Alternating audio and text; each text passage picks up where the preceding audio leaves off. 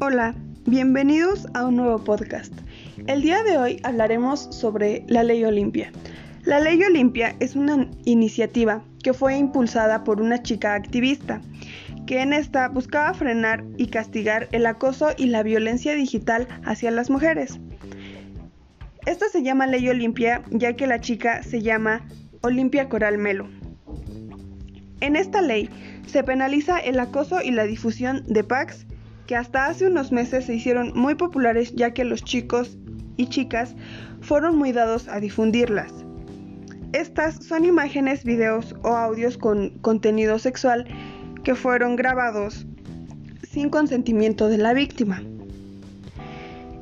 Esto tiene una penalización máxima de 8 años y mínima de 3 años.